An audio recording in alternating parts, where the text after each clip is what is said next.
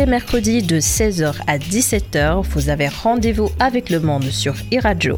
Diplomatie, votre émission dédiée à la géopolitique et aux relations internationales, passe au crible l'actualité internationale avec des experts de premier plan intervenant dans divers domaines et dont l'expertise n'est plus approuvée.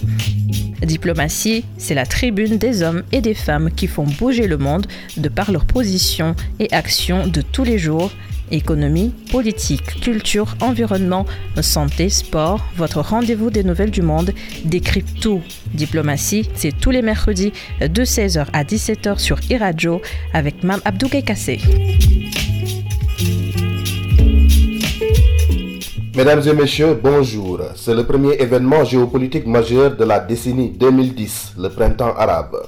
Tout est parti de Tunisie face à la situation économique précaire que traversait le pays à l'époque, même si aujourd'hui elle ne s'est pas améliorée du tout, mais vraiment pas du tout. Nous le verrons d'ailleurs tout à l'heure.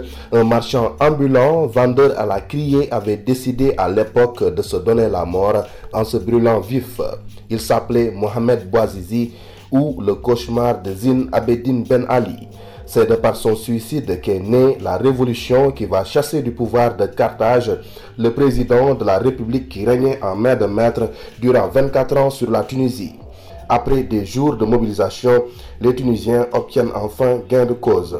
Le président Ben Ali et son épouse fuient le pays pour se réfugier en Arabie Saoudite où il décède d'ailleurs en septembre 2019. Malgré sa condamnation à la prison à perpétuité par contumance, il ne va jamais purger cette peine, encore moins payer pour les crimes pour lesquels il a été poursuivi et condamné.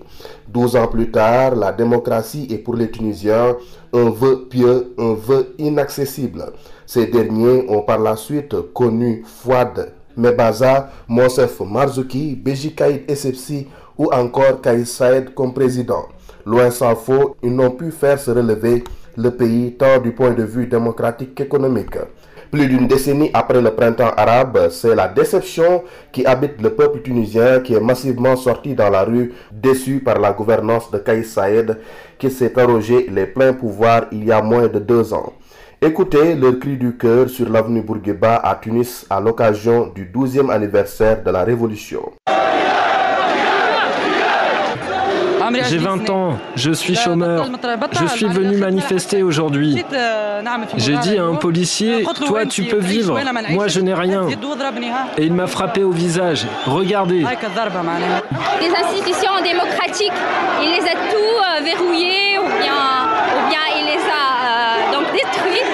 Donc il est en train de détruire l'économie, l'agriculture, la décentralisation, la liberté d'expression, les partis politiques, la société civile. Il est en train de tout détruire et je suis là pour lui dire stop, Saïd, dégage.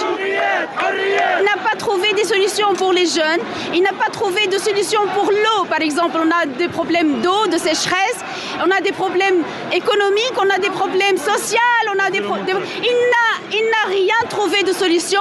La seule chose qu'il a, c'est un coup d'État. Tout le peuple tunisien, il en a marre, il en a marre de se dégage, vraiment dégage. Kaïs Saïd dégage, c'est de par ces mots de cette manifestante en colère que je m'en vais introduire l'invité de diplomatie de cette semaine. Bonjour Sihem Ben Sedrine. Bonjour euh, et un grand bonjour à tous euh, vos auditeurs de e-radio. Merci, vous êtes la présidente de l'instance Vérité et Dignité chargée de la réconciliation, une structure mise en place en 2013 pour enquêter sur les crimes commis en Tunisie de 1955 à 2013. C'est bien cela, n'est-ce pas? Écoutez, euh, en fait, l'IVD, tel que défini par la loi qui l'a fait naître, elle a pour objet de dévoiler la vérité sur les violations commises par le passé, de réparer aux victimes, d'engager un processus de redevabilité judiciaire par rapport aux auteurs de violations et de proposer les réformes de nature à empêcher la récidive, empêcher que les mêmes crimes se répètent. Et par cette voie-là, euh, aboutir à une réconciliation. Donc, il y a tout un processus euh, avec des prérequis et dans un ordre obligatoire, c'est-à-dire on ne commence pas par la réconciliation. La réconciliation, c'est un résultat, résultat. d'un processus qui commence par la révélation de la vérité. Vous êtes journaliste de profession, militante de la première heure des droits humains. Pour cette casquette, vous avez eu plusieurs fois maille à partir avec le régime du président Zine Abedin Ben Ali. En 2001, par exemple, vous avez été arrêté à l'aéroport de Tunis pour diffamation du corps judiciaire, diffusion de fausses nouvelles de nature à troubler l'ordre public. Euh, vous serez par la suite emprisonné durant cette semaine. Pouvez-vous pouvez -vous revenir sur cet épisode de votre vie? Écoutez, euh, il n'y a pas que sous le régime de Ben Ali que j'ai été arrêté et emprisonné. C'est juste un exemple. Oui, oui, mais c'est important de préciser que, euh, en fait, le régime dictatorial a commencé avec Bourguiba et s'est poursuivi avec euh, Ben Ali. Et j'étais, comme vous l'avez si bien dit, journaliste et défenseur de droits humains. Donc, j'étais engagée dans des associations de lutte pour les droits humains. Et à ce titre-là, j'ai été arrêtée euh, à deux reprises et euh, jugée sous Bourguiba d'abord, ensuite sous Ben Ali. En fait, ce que je voudrais souligner, Monsieur Cassé, c'est que les, mêmes mécanismes, on les retrouve aussi bien sous le régime de Bourguiba que de Ben Ali, parce que le travail de l'IVD a permis de mettre au jour justement cette vérité c'est que le système despotique, en fait, euh, euh, nous l'avons eu euh, dès le départ de l'indépendance. Et en fait, la machine répressive, elle était héritée du colonialisme. En fait, nous avons hérité du colonialisme une machine despotique et qui a bien sûr commencé avec le, colonialisme et qui s'est poursuivie après l'indépendance. Donc c'était important de montrer que ce n'est pas euh, par euh, un comportement vicieux que le général Ben Ali a fait la dictature, c'est parce qu'il entretenait la même machine qui a été mise en place par les Français euh, et qui a été poursuivie après l'indépendance. Je vais tordre le cou à César en disant il faut rendre à Ben Cédrine ce qui appartient à Ben Cédrine. C'est grâce euh, à votre militantisme et à votre combat acharné pour le respect des institutions de l'état de droit que vous avez remporté plusieurs distinctions internationales. Je peux en citer l'International Press Freedom Award que vous aviez reçu de l'Association de la presse euh, canadienne. Vous êtes récipiendaire en 2005 du prix Oxfam Novib Pen, puis en 2012, Sihem Ben Sedrin Human Rights Watch vous décerne le prix Allison des Forges pour votre engagement exceptionnel en faveur des droits humains.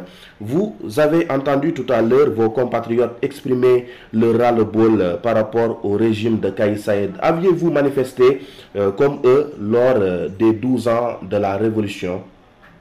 Oui, euh, chaque année, lors de l'anniversaire de, la chute de la dictature. En fait, la révolution a commencé le 17 décembre et elle, s'est achevée avec euh, la chute du dictateur le 14 janvier 2011. Donc, chaque année, euh, nous fêtons cet anniversaire, même si euh, le régime de Qais Saïd a décidé de ne plus considérer le 14 janvier comme jour férié, mais nous continuons à descendre dans la rue pour justement manifester notre revendication que la révolution est très importante pour les Tunisiens et que nous n'autorisons personne à nous la euh, confisquer. Ceci euh, pour remarquer l'aspect du 14 janvier. Vous posiez également la question sur le désenchantement des Tunisiens qui, après 12 ans, mmh. euh, se retrouvent quasiment à la case départ. Mmh. ce que je partage aussi, il y a un désenchantement réel mmh. et ce désenchantement, il est important de comprendre ses origines et pourquoi il arrive. En fait, euh, l'ancien système qui a euh, toujours travaillé de manière sournoise à restaurer euh, la dictature sous des formes nouvelles, mmh. s'arrange parce que malheureusement, ils ont une, domination sur les médias et publics et privés. Hein. donc, la domination médiatique est un outil efficace pour euh, euh, restaurer euh, l'ancien système et les gens de l'ancien système, les réseaux de l'ancien système, moi je les appelle la mafia de l'ancien système, est en train d'opérer une restauration à travers une propagande nostalgique de l'ancien régime, en disant que la révolution c'est pas bien, oui. arriver après la révolution c'est pas bien, mais ce qu'il y avait avant c'est bien. Et ça, c'est totalement faux. J'aimerais y revenir, si vous permettez, Monsieur Kess. Alors, l'exil forcé de Zine Abedin Ben Ali avait suscité beaucoup d'espoir chez les Tunisiens qui aspiraient à l'avènement de la démocratie et à un mieux-être. Douze ans après, on a l'impression que la montagne d'espoir a accouché d'une souris. Ben, vous avez parfaitement raison, c'est, on peut dire cela, mais euh, euh, euh, encore une fois, c'est important de comprendre les causes. La cause, c'est pas la révolution. C'est pas parce que la révolution a échoué que nous sommes dans cette situation.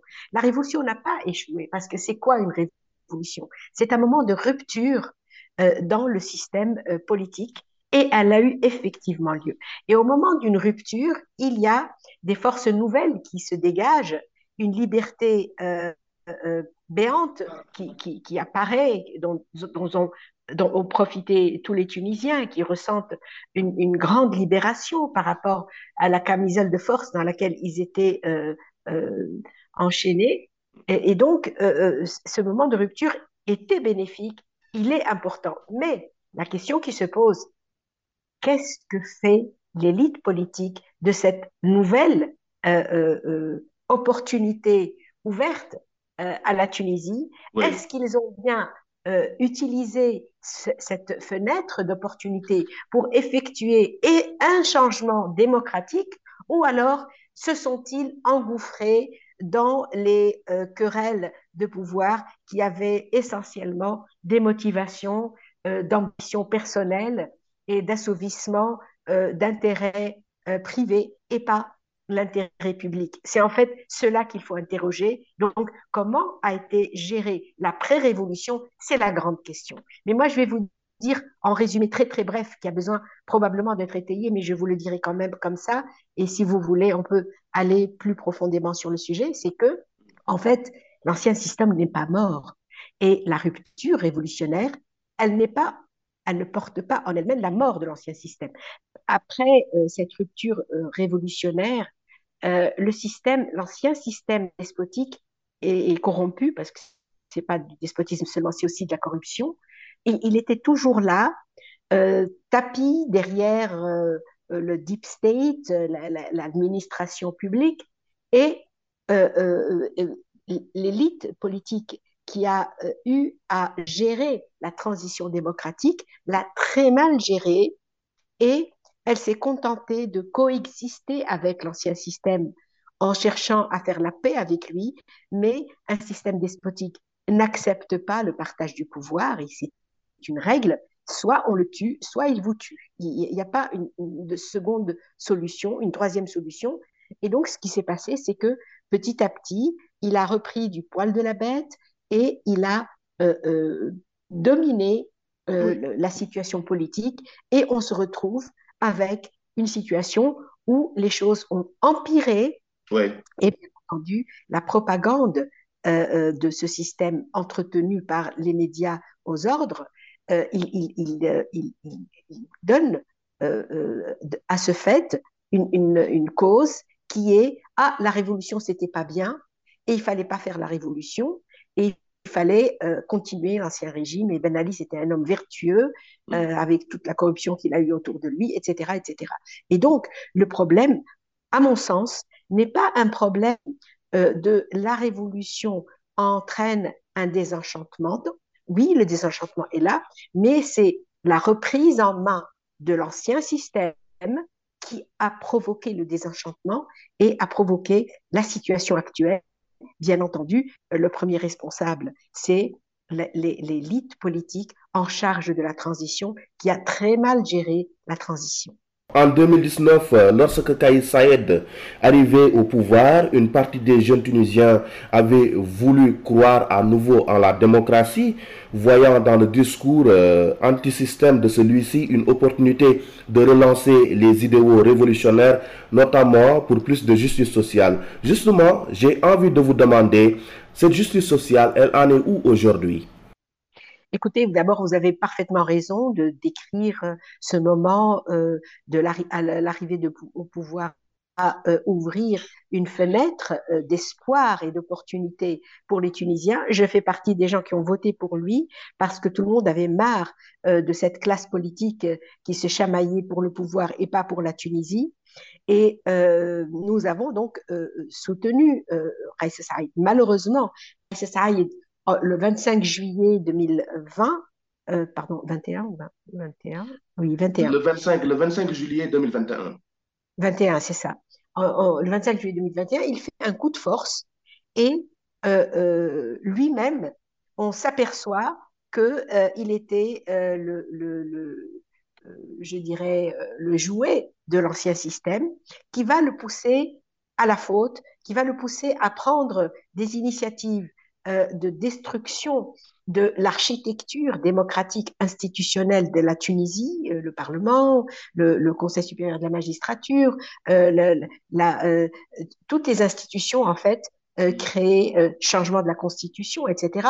Donc une série d'initiatives qui mettent à bas, qui font table rase de tous les acquis institutionnels de la Révolution, s'appuyant sur le fait que euh, voilà, la démocratie ne nous convient pas. Nous, c'est le despotisme qui nous convient et on veut un président euh, tout-puissant qui a tous les pouvoirs entre les mains et qui fait ce qu'il veut. Eh bien, résultat des courses, on a une crise économique comme on n'en a jamais eu, jamais eu.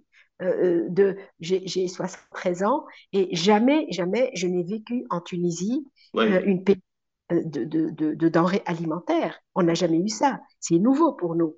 Et donc, la crise économique dans laquelle on se débat et pour laquelle on nous offre une seule solution, non pas euh, euh, faire les réformes économiques que l'IVD, l'instance vérité-dignité, que j'ai eu l'honneur de diriger, a proposé, donc ces réformes de nature à lutter contre la corruption, à préserver l'état de droit, etc. Au lieu d'appliquer les réformes, qu'est-ce qu'ils font? Ils vont vers euh, la Banque mondiale et le FMI pour quémander quelques sous.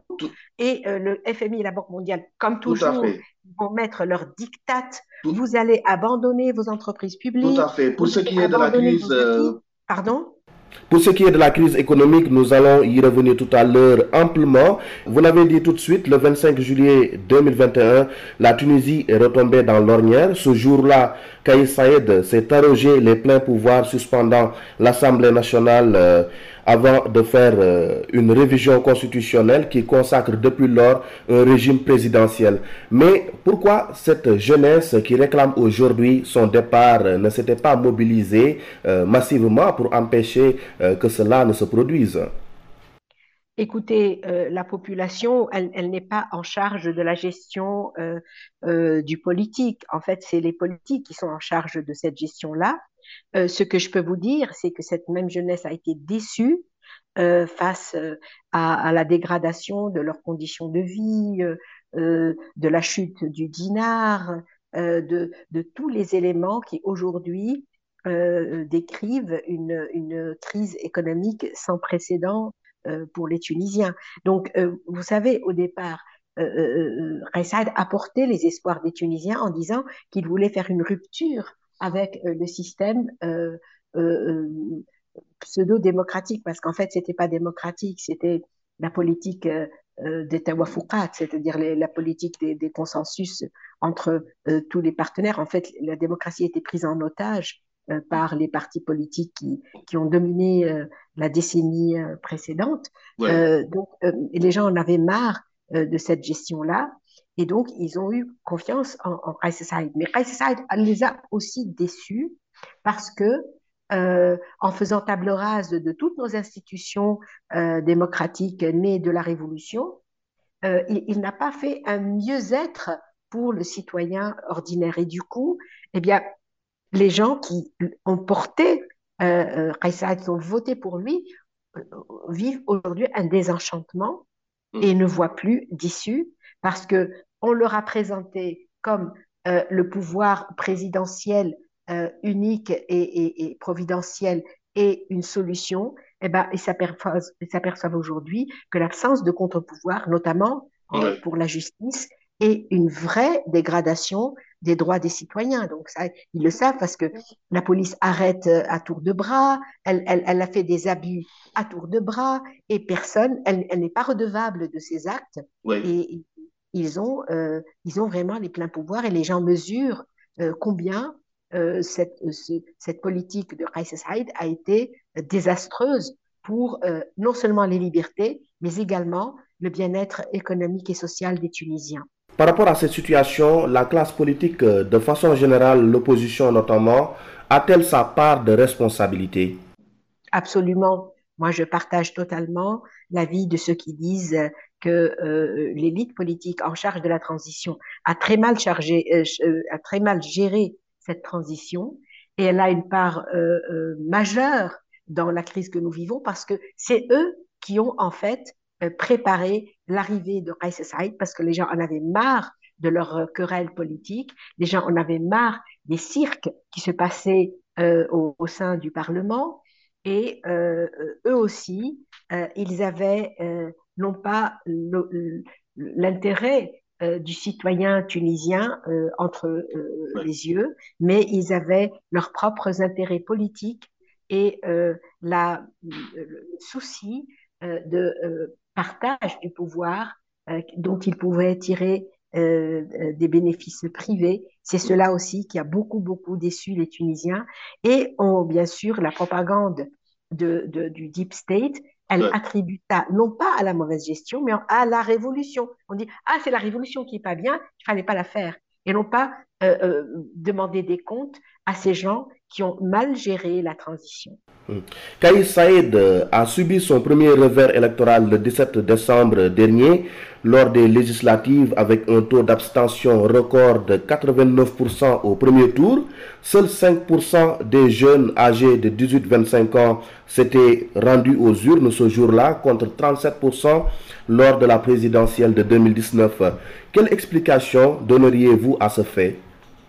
Écoutez, pour moi, euh, parce que, vous savez, l'IVD était en charge de euh, démanteler l'ancien système et parmi les, les questions que nous avions, euh, sur lesquelles nous avons fait des investigations, c'était la fraude électorale durant les 60 ans passés. Et ce que nous avons déduit, c'est que le, le, système, c'est-à-dire la, la, machine du deep state, si vous voulez, elle avait la possibilité euh, de euh, peser sur euh, le, l'acte électoral pour au moins un tiers. Hmm. Et donc, nous savons tous que l'ancien système, qui aujourd'hui semblerait soutenir Kais Saïd, dispose d'un tiers des votes par des moyens pas toujours catholiques, on va dire. Hmm. Euh, donc, euh, le, problème, que, la question que je pose, à part le fait que beaucoup de Tunisiens déçus par Kais Saïd se sont abstenus, mais ils ne représentent pas euh, les 99%, hmm. la question qui se pose, pourquoi l'ancien système n'a pas utilisé le tiers de votants qui est à sa disposition pour pour moi, donc, c'est l'ancien système qui a voté contre Kais Saïd, qui est en train de préparer l'après Kais Saïd. Et ma crainte actuelle, ma crainte personnelle, c'est que l'après Kais Saïd est en train d'être préparé par le système lui-même qui l'a porté au pouvoir et euh, euh, l'alternative euh, qu'on nous propose aujourd'hui, c'est l'armée qui va prendre les pouvoirs parce qu'il y a des ordres et donc on veut des gens qui, vont, qui mettent de l'ordre et donc l'armée va mettre de l'ordre. Euh, c'est en tout cas ce qu'ils essayent de vendre comme solution à la crise actuelle. Et donc, euh, moi, ma crainte, c'est que euh, on prépare l'après Kais Saïd en, en poussant vers le pouvoir l'armée, ce qu'en Tunisie, on n'a jamais vu, et ce qui serait très grave, parce que c'est le modèle algérien qu'on est en train de nous vendre. Mm. on met en apparence un civil à Carthage, mais en réalité, c'est l'armée qui va gouverner. Et nous savons tous, quand l'armée se met à faire de la politique, eh ben, elle n'arrêtera jamais, elle ne quittera jamais le pouvoir. Et c'est quelque chose qui est euh, très néfaste à euh, un, État euh, de droit, un État démocratique. Hmm. Y a-t-il un moyen d'empêcher que l'armée ne prenne le pouvoir? Oui, bien entendu, parce que nous, nous avons quand même des équilibres en Tunisie. Il y a l'UGTT, qui est la centrale syndicale, qui a un poids réel dans euh, la vie politique. Je pense qu'elle ne serait pas beaucoup d'accord pour l'arrivée euh, de l'armée au pouvoir. Et puis, il y a la société civile qui, même si numériquement elle est faible, moralement, elle a un poids, elle a une, sorte d'autorité morale qui, elle, elle est contre, bien entendu, un pouvoir militaire qui prendrait le pouvoir, même si c'est indirect même si avec une apparence de, de, de, euh, à Carthage. Mais, euh, mais je pense que euh, c'est une solution qui est aujourd'hui vendue par la propagande de l'ancien système, mais qui ne va pas marcher nécessairement parce que les Tunisiens ont une tradition de, de, neutralité de l'armée par rapport aux politiques et nous espérons que cette tradition sera sauvegardée et euh, qu'elle ne va pas, euh, on va pas basculer dans les modèles autocratiques euh, que nous connaissons en Afrique et, dans le monde arabe. Très bien. Vous suivez Diplomatie sur Iradio. Sihem Ben Sedrine, présidente de l'instance Vérité et Dignité, est notre invitée. Elle est journaliste tunisienne et militante des droits humains. Avant d'en venir au bilan de l'instance Vérité et Dignité dont vous êtes la dirigeante, Parlons d'abord de la situation économique de la Tunisie qui est aujourd'hui euh, très critique. Elle est inquiétante à tout point de vue. L'inflation est supérieure actuellement à 10%. Le pays coule sous le poids de la dette. Le chômage des jeunes tournait autour de 38% au troisième trimestre 2022. Euh, j'ai envie de vous demander, euh, Sahim Sihem Ben Sedrine, comment se traduisent tous ces chiffres dans le quotidien des Tunisiens? Écoutez, d'abord, le bilan que vous faites, il est malheureusement euh, réel. Euh, dans le quotidien, comme je vous ai dit, eh ben, les Tunisiens, euh, il y a une inflation, vous savez, l'inflation officielle est de 10%, mais quand le Tunisien compare l'argent qu'il a dans sa poche et qu'est-ce qu'il peut acheter avec, ça dépasse les, 25%. Le pouvoir d'achat est, vraiment, vraiment totalement érodé. Euh, il y a euh, une incapacité à euh, trouver sur le marché des denrées de base comme la semoule, comme les pâtes, comme le riz, le café pratiquement inexistant, le sucre pareil, l'huile, l'huile végétale pareil. Enfin, les denrées de base ne sont pas sur le marché et ce que le citoyen a dans sa poche suffit à peine à euh, faire face à ses besoins. Euh, et maintenant, il y a une paupérisation de la classe moyenne qui a été entamée depuis euh, quelque temps. Et aujourd'hui, la situation est gravissime. Et le problème n'est pas celui de la dette, parce que, permettez-moi d'ouvrir une petite parenthèse sur la question de la dette. Euh, nous, nous pensons, parce que nous avons envoyé euh, au président de la République française un mémorandum sur euh, justement la dette odieuse qui a été imposée à la Tunisie au moment de l'indépendance, et nous pensons que la dette illégitime ne doit pas être remboursée aux bailleurs, que ce soit, quel que soit le prétexte qu'ils ont mis pour nous imposer leur dette. En fait, la dette est un moyen d'exploitation euh, des milieux des finances internationales euh, et, des, et, des, et, des, multinationales et des anciennes colonies, euh, des anciennes colons, pas colonies. la dette est une question majeure pour toute l'Afrique, pas seulement pour la, la Tunisie. Et moi, je pense qu'il faut maintenant rejeter le paiement de la dette parce que elle est illégitime, elle est indue. tous les pays d'Afrique ont été euh, mais pompés euh, euh, comme des citrons pour, dans toute leur richesse.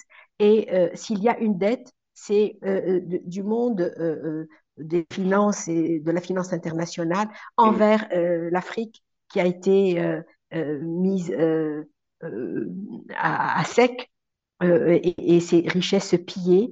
et donc, pour moi, la question de la dette peut ne pas être un problème s'il y a des politiques publiques qui, respectent les intérêts de leur pays et pas les intérêts des multinationales et du monde de la finance comme la Banque mondiale et, le FMI.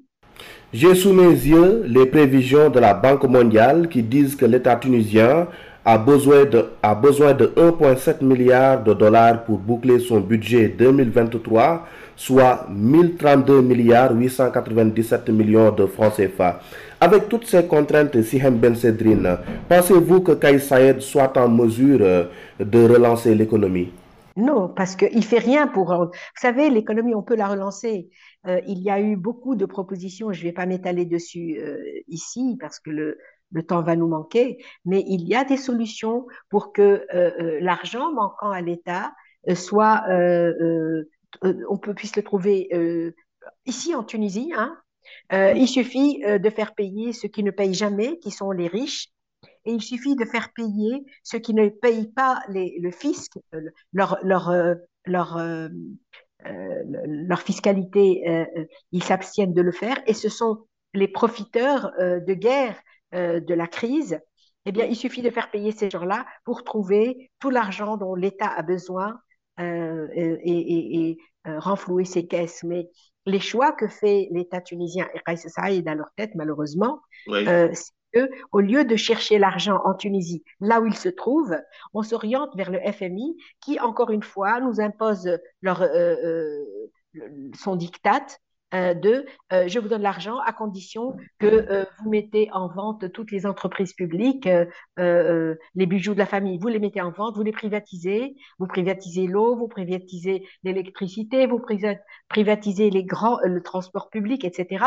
la santé, l'éducation, ils veulent qu'on privatise tout. Et bien entendu, c'est qui qui va en profiter? C'est des privés qui sont en bis-bis avec la, la, société financière internationale qui est un bébé du, de la Banque mondiale.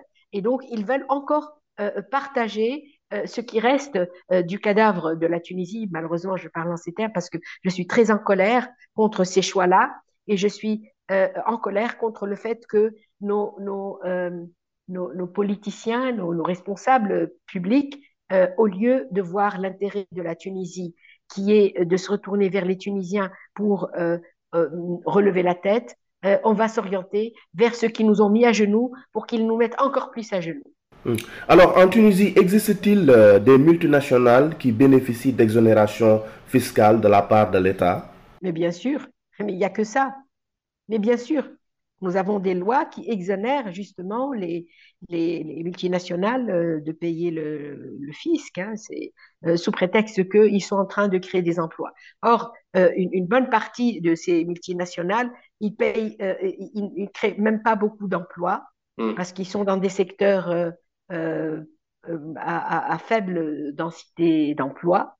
certaines, certaines sociétés étrangères viennent prendre notre sable qui commence à être une, ressource euh, rare dans le monde, ils prennent notre sable et ils s'en vont, ils les mettent chez eux et, et, ils ne créent aucun emploi.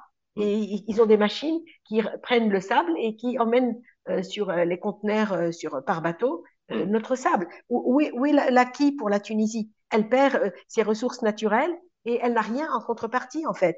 En fait, c'est un gros mensonge, cette histoire que notre sauvetage euh, doit venir de l'extérieur. Notre sauvetage peut venir de chez nous et en protégeant justement notre pays, notre économie de des rapaces euh, étrangers euh, qui viennent justement bouffer notre, nos ressources et, nous mettre à genoux. Parlons à présent de l'instance Vérité et Dignité que vous dirigez depuis bientôt 10 ans. En 2019, vous avez rendu votre rapport lourd de 2000 pages, scindé en 5 tomes.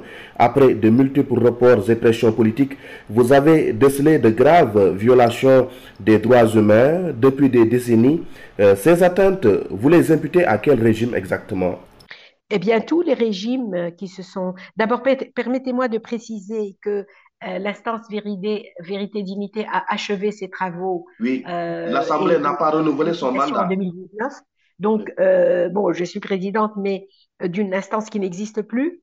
Mm. donc, vous pouvez dire ancienne présidente ou, ce que vous voulez. mais parce que de toute façon, il n'y a pas de nouvelle présidente, puisque l'IVD a terminé son travail. Mm. Mais ce que je peux vous dire, c'est que la chose la plus importante qu'a effectué l'IVD, qui a reçu près de 63 000 plaintes de citoyens pour des violations diverses. Euh, L'IVD a écouté 50 000 victimes euh, dans des auditions à huis clos. Elle a organisé 14 auditions publiques et délivré 30 000 décisions de réparation et réhabilitation à ces victimes, y compris les régions marginalisées. Le plus important que je souhaite relever, c'est que euh, euh l'IVD a transmis à la justice, euh, c'est-à-dire euh, c'est des, des, chambres spécialisées pénales en justice transitionnelle, elle a transmis 205 affaires de violations massives de droits humains et de corruption. Et aujourd'hui, ces, ces, juridictions sont en train de juger plus de 1400, plus 1750 auteurs de violations euh, qui sont en train aujourd'hui d'être euh, jugés devant ces tribunaux euh, de, des chambres spécialisées. Et ça, réellement, nous en sommes fiers parce que on ne peut pas provoquer du changement sans lutte contre l'impunité. Mm. C'est la prévalence de l'impunité qui fait que les régimes despotiques se, se renouvellent et euh, renouvellent leur emprise sur la société. Il faut que ces gens-là répondent de leurs actes, de leurs violations et euh, des, atteintes aux, deniers publics dont ils sont responsables. C'est la seule manière pour provoquer un vrai changement. Et encore une fois, comme vous l'avez dit au début, euh, le cinquième tome de notre rapport final, il comporte les réformes à entreprendre pour empêcher euh, la récidive pour empêcher que ces violations euh, ne se répètent et surtout que l'état de droit et que l'état tout court soit euh, prémuni contre les prédateurs mmh. de la corruption et des violations de droits humains. Le mandat de l'IVD n'a pas été prolongé par le Parlement. L'instance et vous, sa présidente, avez fait l'objet de critiques et de boycotts médiatiques pendant les quatre ans et demi qu'a duré le mandat. Certains vous ont accusé, vous, Sihem Ben Sedrine, d'être juge et parti d'un processus trop sensible. D'autres mettent en exergue l'impuissance de l'IVD face à l'ampleur des plaintes déposées. Je le rappelle, elles sont plus de 62 000. Ces accusations sont-elles fondées? Écoutez, vous pouvez dire fondées ou pas fondées en regardant euh, le bilan de l'IVD. L'IVD a euh, euh, accompli le mandat prévu par la loi nous avons fait exactement ce que la loi nous demandait de faire. Bien entendu, il y a eu énormément d'interférences, énormément de pression pour que nous dévions de notre mandat, que nous arrêtions de juger les coupables qui sont parfois encore à la manœuvre aujourd'hui, que nous arrêtions de demander euh, euh, des comptes à ceux qui ont volé l'État. Et euh, cela, bien sûr, ça ne plaît pas. Et parce que ça leur plaît pas ce que nous faisons. Bien sûr, nous avons droit à toutes les accusations et même de corruption. Hein. Certains nous ont accusés même de corruption parce que nous étions en train euh, euh de transférer euh, à, aux chambres spécialisées les grands corrompus qui ont mis euh, l'économie euh, à, à, sac. Et c'est pour cela qu'ils disent juger parti. Ça veut dire quoi juger parti? Pourquoi? Je, je suis parti de quoi? Euh, euh, je fais partie de quoi? Parce que je suis un défenseur de droits humains. Pourquoi il aurait fallu euh, prendre quelqu'un qui est impliqué dans les violations pour diriger une instance de cette nature? En fait, je vous réponds très calmement qu'il il suffit de voir le bilan de l'IVD et ce qui est en train de se passer en Tunisie, malgré toute l'hostilité qui, qui, qui entoure le travail de l'IVD, en fait, ce qu'il me reproche, c'est pas euh, des, des, des, qualités ou des défauts personnels. Ce qu'il me reproche, c'est d'avoir mené à terme un mandat euh, qui a euh, produit des effets et qui continue de produire des effets. Et en fait, ce qui les dérange, c'est qu'on juge ces gens-là qui ont violé les droits, qui ont violé des, l'intégrité physique de, de, citoyens tunisiens et qui ont surtout volé l'État tunisien et mis à sac ses finances. Et ça, il n'aime pas beaucoup. Et c'est normal qu'il se retourne contre nous et qu'il nous accuse de tous les maux de la terre.